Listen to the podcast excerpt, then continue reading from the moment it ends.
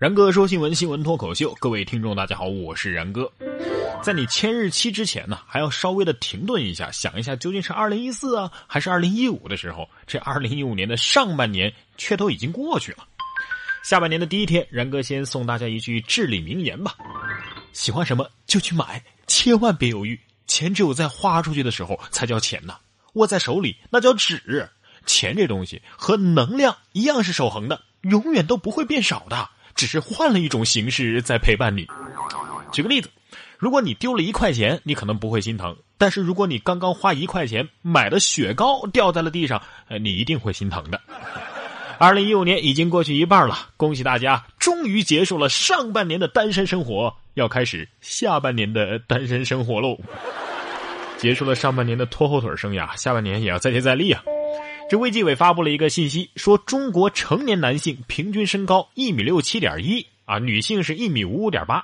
这是今天卫计委公布的，全国十八岁及以上的成年男性和女性平均身高分别是一米六七点一和一米五五点八，平均体重分别是六十六点二公斤和五十七点三公斤。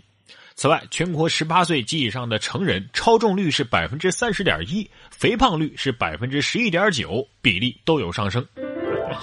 哎呀，公布了那么多次形形色色的国家标准，终于有一个能达标的了啊！感谢父母，感谢祖父母，感谢外祖父母，感谢曾祖父母啊！感谢外曾祖父母啊！然而也并没有什么卵用啊！大家都是一米多的人嘛啊，就别在意这些细节了好吗？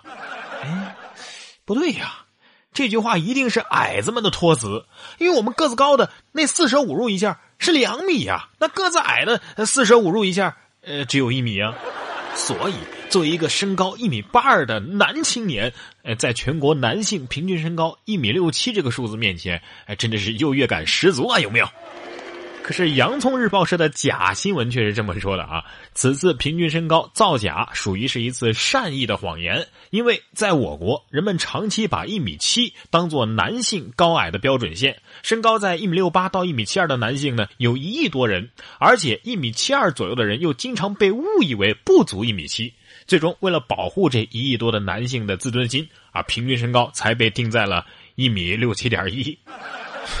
最近这奇怪的研究还真是挺多的，来听这个啊！外国媒体说呀，中国人两天才洗一次澡，排名在最后。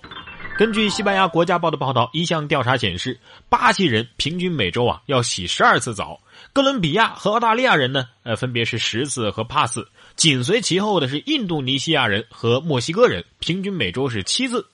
这项特别的调查排行榜榜单最末位的，呃，是咱们中国人，平均每两天才洗一次澡。你说这研究谁做的啊？现在流行开地球炮了吗？哎，我感觉这个研究很不准啊！这女神每天要跟我说八次，呵呵，我要去洗澡了啊！所以，那究竟是谁拉低了这个洗澡的平均数啊？这老外也净是在那瞎说。我们这是节约用水，知不知道啊？搞不明白为毛要洗那么多次？难道他们很臭吗？很显然，这项调查呀，没有把很多缺水的非洲啊，还有。还在求雨的那些国家算进去，呃，说到求雨啊，下面这种场景啊，可不是在打架，是在求雨。说是在这个墨西哥的雷罗州有一个村庄，每年的五月份，女人们都会聚在一起打一架啊，打斗当中会流出血啊，而这些血会被收集到桶中，然后用这些血啊浇灌土地。而他们之所以这么做呢，是因为他们觉得这个特殊的仪式会带来雨水。打呀打呀！哎，扯他胸罩，扒他裤子。如果是小三儿和原配在这个活动当中狭路相逢，该怎么收场啊？看来这个节日啊，可以理所当然的有仇报仇，有怨的报怨啊。不过你们是不是傻啊？收集女性的血还需要打架吗？而且这种打法也太血腥、太暴力了啊！不如直接拿。用过的卫生巾甩别人的脸多好啊！呃，瞬间就血雨腥风，而且不会受伤，搞那么复杂干嘛呀？面对此场景，萧敬腾得说了：“哈哈，你们这些凡人呐！哎，快请雨神萧大神给你们村子开演唱会吧，哈，不然的话人家档期都要排满了。”，不过加拿大人民好像并不太欢迎咱们中国人。加拿大民众指中国人炒高了当地的房价，按照房价的收入比计算，加拿大房价一举飙升到了全球第二。当地有民众称啊，这新楼一开盘，百分之七十的买家都是中国人。中国人可以不进电影院，不去歌剧院，不买书，不到体育馆看球，也不出去旅游，健身房也不去啊，就一心一意的买房子。呃，在这里有必要郑重的声明一下，呃，加拿大人呐，你们口中的所说的这个中国人，并不包括我。谁让我们让你们遣返贪官和罪犯，然而你们拒绝了呢？还是咱国内好啊？你说在国外能开这样的通宵男女混趴吗？说武汉千名大学生体育馆过夜，呃，为什么呢？避暑。二零一五年六月二十九号，湖北省武汉市最高气温达到了三十五度，华中师范大学特地的开放了体育馆，让学生纳凉过夜。当天晚上的十点多钟啊，到了现场之后，我们能发现体育馆内已经睡满了一千多名学生，而且不断的有带着席子的学生前来。据了解，这是因为该校还有很多宿舍没有空调。这武汉高校啊，已经是击败了广东高校、福建高校、四川高校，蝉联世界最大空调宿舍的吉尼斯世界纪录了哈！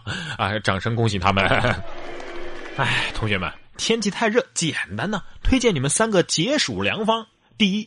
想想你喜欢的人，心凉了半截了吧？第二，想想自己的年收入，心凉了大半截了。第三，想想自己的银行存款，心已经拔凉拔凉的了吧？